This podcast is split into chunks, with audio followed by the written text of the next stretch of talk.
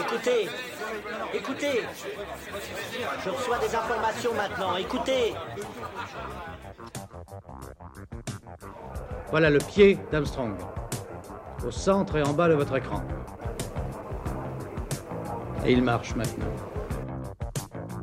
Il y aura peut-être des étapes pour aller vers Mars. Euh, il faudra peut-être d'abord apprendre en allant sur un astéroïde. Corben, mon ange, qu'est-ce que tu m'as fait là? Euh, Houston, on a un problème. Tu veux dire qu'on est dans un programme informatique Est-ce vraiment si invraisemblable And you'll see why 1984 won't be like 1984. Bonjour à toutes et à tous, vous écoutez C'est plus que de la SF, le podcast hebdomadaire sur la science-fiction animé par l'œil de chéri et produit par ActuSF. Pour ce nouvel épisode, j'ai décidé d'inviter un jeune auteur à venir s'exprimer sur le podcast. Après Alexis Bacci pour la BD, nous avons le plaisir d'inviter Nicolas Cartelet, euh, auteur aux éditions Mu et Livres de Poche, mais aussi éditeur à la Musardine. Nicolas Cartelet, bonjour. Bonjour Lloyd. Alors, vous avez écrit Dernière fleur avant la fin du monde, euh, livre qui vient de paraître au, livre de poche. Le grand format était euh, chez, chez Mu. Euh, votre roman raconte un monde néo-féodal sans abeilles où des hommes répandent le pollen à la main. On a euh, la sensation d'être dans une histoire un peu à la Steinbeck où l'on suit euh, le calvaire euh, d'ouvriers et puis euh, arrive une rencontre, l'histoire dans l'histoire et avec une, une, histoire d'amour, mais, mais pas que, une révolution. Bref, y a, vous, vous traitez de pas mal de, de choses dans votre roman. Mais, mais pour commencer, comment avez-vous imaginé ce futur où finalement les abeilles ne sont plus là Eh ben, J'ai pas eu tellement à l'imaginer justement puisque c'est le futur sans abeilles, il, il se dessine déjà aujourd'hui. euh, on, a déjà des régions aujourd'hui sur Terre où les abeilles euh, ben, ont, disparu. Euh, donc l'idée m'est venue il y a quelques années. euh, J'avais vu en fait tout simplement un reportage sur la Chine. Euh, il y a aujourd'hui euh, dans, l'ouest de la Chine euh, des régions entières euh, sans abeilles. Et donc les, paysans sont obligés de, polliniser tout simplement les plantes euh, à la main, les fleurs à la main, puisque les abeilles assurent environ 80% de la pollinisation naturelle. Donc sans abeilles, euh, ben, ça, comment dire, le, le, le compte n'y est pas. Quoi. Donc c'était, j'ai- pas inventé grand chose dans mon roman, euh, notamment dans la, façon dont le héros, euh, parce que le, héros est un journalier qui pollinise les, fleurs à la main, dans la façon dont le, héros le fait. Euh, c'est ce que j'ai vu tout simplement dans ce reportage en fait. hein. Ce sont des, gens qui sont par des centaines dans les champs avec de, avec de grandes perches, euh, avec un petit plumeau au bout de la perche, et puis euh, ils mettent du pollen sur le plumeau et ils viennent caresser les fleurs. hein. Ça, c'est déjà le cas aujourd'hui, et, euh, hélas, euh, euh, il est à craindre que, que- qu'à l'avenir, de plus en plus de régions soient, soient privées d'abeilles. Euh, donc pour ce qui est du, comment dire, du, contexte initial, disparition des abeilles, euh, c'est de là que ça m'est venu. Ensuite, euh, voilà, l'histoire c'est un, c'est, un récit d'anticipation euh, euh, sociale. hein. Euh, on n'est pas, comment dire, c'est, pas vraiment un roman euh, écologique dans la mesure où l'écologie n'est pas le point central de, mon texte. Comme, comme tu le disais, on, est plus, un- on est plus chez, chez Stein- chez Steinbeck, pardon. le héros, on suit le héros, une, comment dire, une narration à la première personne, donc on est, euh, on est dans sa tête, on est, euh, on est avec lui, avec sa tristesse, avec ses doutes, euh, puisque évidemment ce, futur est, assez sombre. Oui, tout à fait. Et puis, ce qui est intéressant, c'est que vous, vous, vous parlez, on a une forme hein, quand même de néo-féodalité qui, qui apparaît dans, ce, dans ce roman, puisque finalement, les ouvriers répondent à, un, duc, enfin, ce qui s'appelle le duc, avec des soldats. Donc, on, on retrouve aussi euh, une certaine forme, en tout cas, des questionnements qui sont très présents dans la SF actuellement. Et, notamment, là, je, pense à Alain Damasio, entre autres, euh, d'un monde qui devient, euh, bah, entre guillemets, soumis à des grandes corporations et qui fait penser à, une forme de féodalité.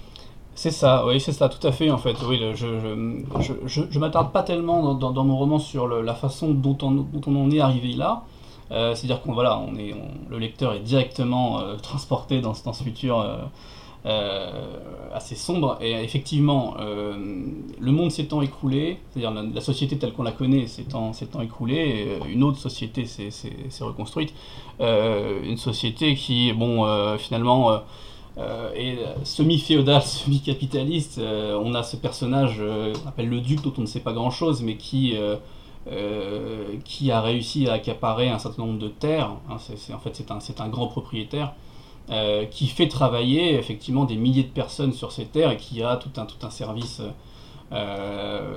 d'intendance, mais qui sont en fait des gardes du corps effectivement armés pour gérer pour gérer ces journaliers. donc effectivement dans son malheur, l'humanité s'est reconstruit une, espèce une, espèce d'organisation féodale. Euh, et donc mon héros est, euh, est tout en bas de l'échelle sociale, hein, parce que c'est un simple journalier, il est payé à la journée en pommes de terre. Hein, tous les soirs, on, donne au journalier la dose de pommes de terre pour manger en, rentrant chez soi, et, on, recommence, euh, on recommence tous les jours. Donc oui, oui, tout à fait. C'est vrai que ça emprunte, et c'est vrai que c'est pas, pas si loin de, ce qu'a pu, qu'a pu écrire récemment Damasio. Vous, vous, venez de le dire, vous avez pris le parti pris de pas rentrer vraiment dans le méta de l'univers. Euh, vous avez voulu forcément pas, pas, pas, vraiment vous attarder en fait sur comment on en est arrivé là. Euh, pourquoi avoir fait ce choix qui est pourtant un, un procédé narratif très apprécié euh, chez les lecteurs de fantasy et de science-fiction, de comprendre voilà le pourquoi du comment.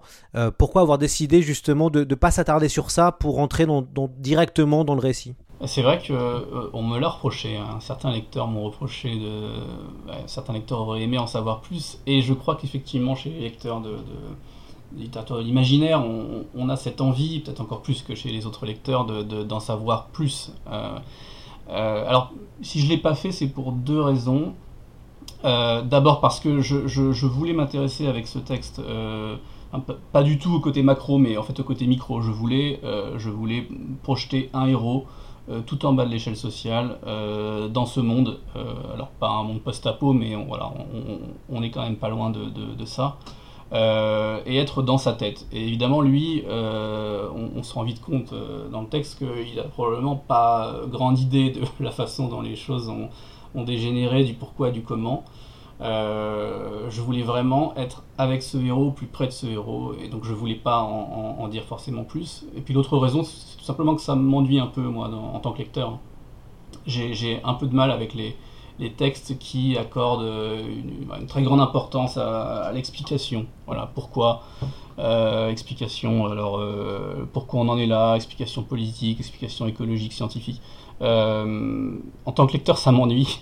Donc, euh, j'ai décidé d'essayer de bah, d'aller en fait d'aller finalement au plus court, d'avoir un récit très ciselé euh, qui va à l'essentiel. Ouais. Hmm, oui, et puis, en tout cas, ce qui est intéressant, c'est que ça fait écho à, l'actualité. votre roman est une forme d'anticipation, mais aussi de post-apo, hein, puisque la société s'est effondrée et le post-apo revient à la mode. Euh, on, vient de sortir d'une période de confinement, je pense, qui a permis aux gens de peut-être de se dire que la science-fiction euh, finalement se, rapprochait ou en tout cas était pas était vraiment jamais trop loin de nous. Euh, quel est votre rapport finalement avec cette vision du post-apo qui est en train de revenir un peu à la mode en ce moment? Alors, bah, en fait, comme tout le monde, je pense que je suis intéressé par le post-apo, j'en lis, j'en regarde aussi, parce qu'évidemment, le nombre de séries post-apo ou de films euh, qui traitent de, ces sujets. Euh, bon, bah, on, toutes les semaines, il en sort. Hein. Euh, ça m'intéresse et je pense que c'est évident que quand on vit en 2020, on s'intéresse à ces questions parce qu'on n'est pas vraiment à une époque où, les, gens sont optimistes et où on a l'impression qu'on va vers ça en fait, hein, vers, vers un futur toujours pire que, que ce qu'on vit actuellement. après, c'était aussi un risque. Euh, c'est pas c'est pas tout récent, ça fait quand même quelques années que le discours post-apocalyptique est, partout. Euh, il y avait aussi un risque euh, de trop plein, voilà, encore un roman, encore un roman d'anticipation, d'anticipation dystopique, voilà, encore un. Pourquoi on, on écrit encore un? Donc c'est un peu moi-même en tant que lecteur, en tant que spectateur de, tout ce discours, il m'arrive de me dire encore la même chose. Euh, voilà, encore une série qui va parler de, qui va parler de ça, euh, du futur. Bon, ça, ça, ça peut moi-même euh, m'ennuyer, et donc évidemment tout, le, tout l'enjeu pour, pour l'auteur ou le réalisateur ou n'importe qui qui, qui, produit ce discours, c'est d'essayer d'apporter une voix un peu différente. voilà ce que j'ai essayé de faire avec Dernière Fleur. Quel est votre rapport avec la, la, la SF Alors j'ai un rapport plutôt j'allais dire distant à la SF. D'un point de vue de la littérature, j'ai un rapport plutôt distant à la SF, dans le sens où je suis pas un gros lecteur de, science-fiction. voilà, je, connais mes classiques, mais au, quotidien, en fait, je lis de tout et, pas uniquement de la SF. Alors évidemment, dans, le milieu de, l'imaginaire, on, a beaucoup de gens qui, ne lisent que ça. Et, c'est normal, hein, euh, c'est pas, pas tout à fait mon cas. Euh, je, suis, je suis plutôt par contre, euh, alors c'est un peu loin de Dernière Fleur, mais je, suis un grand amateur de, cinéma, de SF spatial. Je, depuis toujours, ça m'a toujours intéressé. Alors, mon roman se passe pas dans l'espace, mais c'est surtout le, c'est surtout la SF, le, cinéma de science-fiction spatiale qui me, qui me passionne. Euh, voilà, bon, je suis pas. J'aurais peut-être pas dû dire ça, mais je suis pas un énorme lecteur de science-fiction, je dois l'avouer. Hum, et, finalement, euh, vous en avez écrit, donc euh, vous avez été rattrapé par, par ça. Oui, parce que. Oui, parce qu'on vit déjà, en fait, on, vit dans un monde qui, qui, qui, on est un peu obligé de s'intéresser à la SF. On est, enfin, voilà, tous les jours on invente un nouveau, on invente un nouveau truc technologique incroyable. Euh, on imagine un nombre de, futurs et de possibles euh, au quotidien qui, qui, paraît incroyable. Donc forcément, tout le monde Même ceux qui, vont vous dire, par exemple, moi ça m'intéresse pas du tout la SF, bon, généralement je pense que c'est faux. Euh, on s'y intéresse tous, on, en fait tous en se projetant dans le futur. De la même manière, j'avais, avant, avant Dernière Fleur, avant la fin du monde, j'avais écrit une trilogie de, space opéra qui s'appelait Nerguier, euh, alors que je ne suis pas non plus un gros lecteur de, space opéra. Euh, je me suis pas posé de barrière quand j'ai écrit, quand j'ai écrit ce livre. Euh, je me suis même demandé souvent si c'était vraiment de la science-fiction. C'est un récit d'anticipation, mais on est quand même sur de l'imaginaire assez, assez light par rapport à, tout ce qui peut s'écrire dans le, dans le genre. Euh, mais je m'interdis vraiment aucune. Euh, voilà, mon prochain roman, ce sera peut-être pas du tout un roman d'imaginaire. Je, vraiment là-dessus, c'est plutôt un, sujet. Moi, je, je, prends un sujet et ensuite je vois où il, où il me mène, mais je, je m'interdis rien. Comment s'est passée l'écriture de Dernière Fleur avant la fin du monde? Euh, Elle s'est passée. ça a été assez, assez fulgurant. C'est un petit texte, hein, c'est pas un très long texte. je crois que l'édition poche à 150 pages. Euh, ça a été assez fulgurant. Je l'ai longuement mûri. Euh, je crois que j'ai commencé à y, penser vers 2013 ou 2014. Euh, j'ai longuement mûri, donc je crois que pendant deux ou trois ans, jusqu'en ouais, jusqu'en 2016-2017, j'y ai pensé. Et quand je me suis lancé, ça a été très rapide. ça a été très rapide. J'ai dû l'écrire en trois mois. dans la foulée d'un autre texte, Petit Blanc. Euh, qui, pour moi sont, sont deux textes euh, très liés l'un à l'autre. Euh, c'est comme ça que, ça se passe à chaque fois. Hein. J'y pense longuement et puis après quand j'y suis, en, deux ou trois mois, j'écris énormément et, j'en sors généralement assez, assez épuisé, assez déprimé aussi parce que Dernière Fleur n'est pas un, roman très gai, hein. il se passe quand même beaucoup de choses assez, assez dures dans ce texte. Euh, on a évidemment des lueurs d'espoir, mais elles sont, euh, elles, sont ténues. Donc généralement, quand, quand, je sors de là, je, suis, je suis épuisé, euh, à la fois physiquement et moralement. Hmm. Il y a toute une notion, enfin en tout cas, le, texte parle de la révolution aussi, de se révolter, de sortir de sa condition, et on reprend finalement un schéma assez classique que, que l'on retrouve hein, finalement, l'ouvrier qui se révolte face à son patron, entre guillemets, euh, est-ce que vous avez voulu ancrer votre texte dans une soit un combat politique, soit en tout cas une dénonciation euh, d'un fonctionnement Et on pense euh, bah, logiquement peut-être au monde ultralibéral ou, libéral. Alors, je, ne me considère pas comme un écrivain politique. Enfin, j'ai pas l'impression. Bah par exemple, voilà, on parlait d'Amasio tout à l'heure. C'est beaucoup plus clair chez Damasio. Hein. je pense qu'il y a un vrai engagement politique chez lui. Euh, je, ne dirais pas que je suis euh, un, écrivain politique et que mon texte est politique, mais euh, bien sûr, euh, c'est une question qui me, c'est une question qui me, qui, qui, me taraude moi. C'est-à-dire que je, à quel moment on arrête d'accepter d'être exploité? Il y a beaucoup de gens aujourd'hui, dans voilà, avec cette organisation, cette société mondialisée, où le capitalisme est, roi, beaucoup de gens qui sont exploités et qui ne se révoltent pas, mais la grogne monte, hein, y compris, y compris chez nous. Euh, et, en même temps dans plein de régions du monde. Et, effectivement, moi je crois qu'il ne faut pas faut pas tout accepter. Euh, le héros de Dernière Fleur avant la fin du monde euh, n'accepte pas tout. Il finit, voilà, il finit par basculer, même quoique c'est un, peu plus compliqué que ça. Hein, je vais pas en dire, en dire beaucoup plus, mais sa, révolution est un peu contrariée dans le, texte. oui, oui, moi je pense qu'effectivement voilà, c'est évidemment un sujet qui m'intéresse et euh, s'il y avait un message, en tout cas, euh, derrière mon texte, c'est ne euh, faut pas avoir peur de, se révolter, il faut pas tout accepter. Il y a un moment donné où, où, où, je pense que voilà, taper du poing sur la table, c'est évidemment nécessaire. Ouais, et en même temps, euh, le système ne permet pas vraiment ça, puisque ce que vous aussi vous décrivez très bien, c'est que euh, les, donc les ouvriers qui pollinisent à la main des champs et des champs, euh, et, qui finalement restent, parce que soit ils sont très bons, soit ils ont dénoncé les autres, ce qui leur a permis de, rester le plus longtemps possible à, à ce travail-là, sont obligés de faire ça juste pour survivre. Bien sûr, bah, c'est évidemment le problème, c'est que c'est d'autant plus difficile de se révolter euh, qu'on a tout à perdre et qu'on est précaire.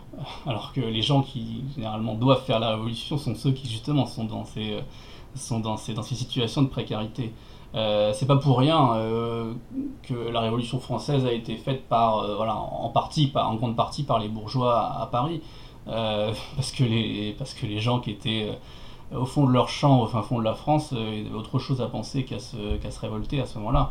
Et c'est la même chose effectivement dans mon texte où le duc a évidemment euh, organisé tout un système, euh, d'abord de, avec une intendance volontiers violente. Hein. C'est-à-dire que si vous, si vous révoltez, vous êtes, vous êtes sans problème passé à tabac, voire, voire tué. un système aussi dénonciation, c'est vrai que les gens s'observent, on n'est jamais seul dans ces grandes plantations que je décris, on, évolue toujours sous le regard des autres et on a toujours peur que, l'autre vous dénonce. Donc c'est d'autant plus compliqué de se, révolter. Euh, et c'est toute la question du, texte au moment où le héros euh, décide de, ça, c'est-à-dire de, changer les choses et où euh, il se retrouve en, position de devoir en, parler aux autres. comment vont-ils réagir? Est-ce qu'on va, va me dénoncer? Est-ce que, je vais, est être passé à tabac hein? Assez rapidement, évidemment, l'intendance du duc des, à, des soupçons lui tournent autour. Ouais, tout, ça, c'est évidemment très compliqué et je pense que c'est le, le cas, euh, ça a été le cas pour toutes les révolutions euh, euh, que le monde a vécues, c'est évident. Vous, êtes, vous travaillez en fait dans le, dans le monde de la BD, entre autres. et puis aussi de l'érotisme, puisque vous êtes éditeur à la Musardine, qui, qui a une maison d'édition assez culte, voilà, c'est le cas de le dire. vous êtes entré par la, grâce aux éditions Mu, entre autres, par le, dans le monde de l'imaginaire. Euh, comment vous analysez euh, ce monde et cet écosystème qui est finalement euh, assez petit, que le grand public ne connaît pas forcément? Les amateurs de science-fiction et de fantasy connaissent bien. Mais vous, quel a été votre, votre rapport à ce monde quand vous êtes entré dedans? Alors c'est vrai que c'est un monde que finalement je ne connaissais pas autant que certains auteurs qui, comme je le disais, par exemple, voilà, le, ne lisent que ça, par exemple. Quand, on connaît très bien, très bien ce monde, euh, je pense qu'on y entre différemment. Moi, j'ai voilà, j'ai écrit, j'ai écrit euh, une trilogie de space opéra, donc née à en 2013. Euh, suite à quoi j'ai rencontré Davy, donc l'éditeur de, Mu, qui m'a qui m'a édité, et j'ai été assez j'ai été assez agréablement surpris. Je trouve que le monde de, de, l'imaginaire est, assez sain et surtout très bienveillant. Euh, alors c'est pas un monde facile, euh, surtout euh, pour moi qui, par exemple écrit des textes qui sont souvent un peu à cheval entre, entre l'imaginaire et ce qu'on appelle la blanche, hein. c'est-à-dire qu'on voilà, on, sait jamais tellement où se situer. évidemment pour beaucoup de lecteurs purs et durs du, du genre, alors soit, soit de SF, soit, soit de fantasy, soit, euh, tous les, tous, les sous-genres de, l'imaginaire, euh, ça, peut, être décevant. Hein. certains, euh, certains ne trouvent pas dans mes textes ce qu'ils auraient espéré y, chercher. Et, néanmoins, j'ai trouvé énormément de bienveillance, y compris chez les auteurs, chez les éditeurs, que chez les lecteurs. L'impression en fait de rejoindre une, famille une famille euh, bah, bienveillante, je, le répète. Euh, on m'a invité, on m'a invité à Épinal, hein, Stéphanie Nico m'a invité. Bon voilà, ça s'est passé toujours euh, de façon très simple et très agréable. Et je, je, alors je connais pas tous les, tous les milieux. Je, sais qu'il y a un milieu du polar avec, ses salons, avec ses éditeurs, avec ses lecteurs. Ça doit évidemment être, être, une, être autre chose. Euh, disons qu'avant effectivement d'entrer dans ce milieu, je n'avais pas vraiment connaissance des milieux littéraires dans la mesure où, bon, moi, je, comme, tu l'as dit, je, suis éditeur chez la Musardine, mais on est, pratiquement le dernier éditeur euh, en, érotisme en France, donc il n'y a pas de milieu, il n'y a pas de salon, il n'y a, pas de, de lecteurs qu'on rencontre. Hein, on travaille dans nos bureaux et puis voilà, on, fait un travail un peu de, l'ombre. Euh, donc je, trouve que ce milieu d'imaginaire est à la fois très agréable et aussi, euh, très, riche et très actif. Hein. Il se passe énormément de choses. Tous les jours des nouveaux auteurs, des auteurs qui sont très jeunes, qui commencent tous les jours à écrire, à, être publiés. donc je pense que c'est ouais, un milieu sain euh, et probablement, probablement un genre qui effectivement pèse pas très lourd euh, économiquement, mais qui, à mon avis, va être appelé à, grossir, d'autant plus qu'on l'a dit, euh, les gens s'intéressent de plus en plus au, discours, essentiellement à la SF. Hein. je pense que c'est surtout le grand public là qui vient à la SF. mais voilà, je, pense que l'imaginaire a, de, beaux jours devant lui. J'ai décidé d'innover pour euh, cette, euh, cette émission, euh, j'ai proposé à Nicolas de lire les premières pages de son livre. c'est quelque chose qui se fait souvent à, Radio France. et du coup, on je me suis dit que ça pouvait être intéressant de, que voilà, qu'un auteur aussi puisse lire les, premières pages de son ouvrage. Eh bien, Nicolas, je te laisse la parole. C'était le midi et nous étions au baraquement. Les baraquements, c'était de grands blocs en préfabriqué où nous prenions les repas, et je mangeais silencieusement, entouré des autres, qui eux parlaient fort, et tous en même temps. Tandis que j'écoutais les conversations d'une oreille, le nez dans l'assiette, m'est parvenue la voix forte des gars de la section 3, le plus précisément de l'un d'entre eux, qui s'appelait Tony, et que je connaissais mal au-delà de son nom. Tony, donc, menait bruyamment la discussion. Ses amis l'écoutaient ainsi que tous les autres autour, Bien imposé car il était grand et sa voix était forte. Il avait un certain charisme, les femmes devaient lui trouver du charme. Et il avait des choses à dire, Tony, qui répétait à l'auditoire éberlué qu'il y avait un problème avec les pommes de terre. Ces histoires de pommes de terre ont attisé ma curiosité, j'ai relevé le menton. Tony avait vu son cousin la veille au soir, celui qui était un peu débile et qui boitait, mais surtout qui était journalier aux plantations sud. Harvey, le cousin s'appelait Harvey, était très embêté. Cela faisait trois jours qu'on lui refusait ses bras. Il venait chaque matin à l'aube, parmi les premiers, et pourtant on lui disait non. Il repartait certes sans travailler, mais sans être payé non plus. Faute de salaire, lui et sa femme avaient dû entamer rations de survie. Harvey était très embêté. À ce moment de l'histoire, il y a eu des mauvais esprits pour plaisanter à mi-voix, comme quoi c'était probablement Harvey le problème, et que c'est parce qu'il était débile et boiteux qu'on ne voulait plus de ses bras au champ. Tony leur a répondu de fermer bien comme il fallait leur claque-merde, et que ça ne changeait rien qu'Harvey soit débile, ou boiteux, puisque les amis d'Harvey, eux aussi, et tous les autres journaliers avec, étaient déboutés depuis trois jours. On n'engageait plus personne, plantation sud. Le problème, c'était les pommes de terre. Elles crevaient. Tony le tenait de Harvey, qui, même pour un débile, était de source sûre, pour tout ce qui concernait la pomme de terre. Le mildiou avait gagné les champs sans cri égard, du jour au lendemain. On avait d'abord tenté de limiter les dégâts en brûlant les parcelles infectées, mais chaque matin avait vu mourir un nouveau plant, un peu plus loin. Les spores allaient plus vite que le feu, c'était déjà trop tard. Quelques semaines et les feuilles étaient blanches, toutes, les pommes de terre noires comme la suie. Des 15 000 hectares que représentaient les plantations sud, deux tiers au moins avaient brûlé. Ça n'était pas à prendre à la légère car jamais depuis un siècle, même au plus fort des crises de 47 et de 58, où tout le reste dépérissait, les salades, le blé, la tomate, les plants de pommes de terre n'avaient failli. C'était du solide, la patate. Mais pas cette fois. Lorsque Tony s'est tu, il s'est trouvé beaucoup moins de mauvais esprits pour plaisanter encore. Les baraquements ont sombré dans un silence pesant. Les cuillères tournaient mollement dans les assiettes, les yeux louchés sur les haricots verts, les gars réfléchissaient. Il pensait aux frères, aux cousins, aux neveux qui louaient chaque jour leur peine aux plantations sud, et qui, comme Harvey, se retrouvaient désormais démunis. Où irait-il le temps que les choses rentrent dans l'ordre? Ici? Pour faire chuter encore le prix de la journée? Il n'avait fallu qu'une poignée de secondes pour que gagne l'inquiétude dans les cœurs. Les gars étaient saisis par la peur, l'insécurité du lendemain qu'ils croyaient pourtant avoir repoussé loin d'eux du jour où on les avait embauchés ici. Lorsque la cloche de la reprise a sonné, ils ont bondi de leur banc, de concert, tous, assiette finie ou non, comme si soudain leur place dépendait du zèle qu'ils mettraient à rejoindre les champs. J'ai été aspiré par la foule. Trois dehors. Dans la cohue, les frères Suarez se sont frayés un chemin jusqu'à moi.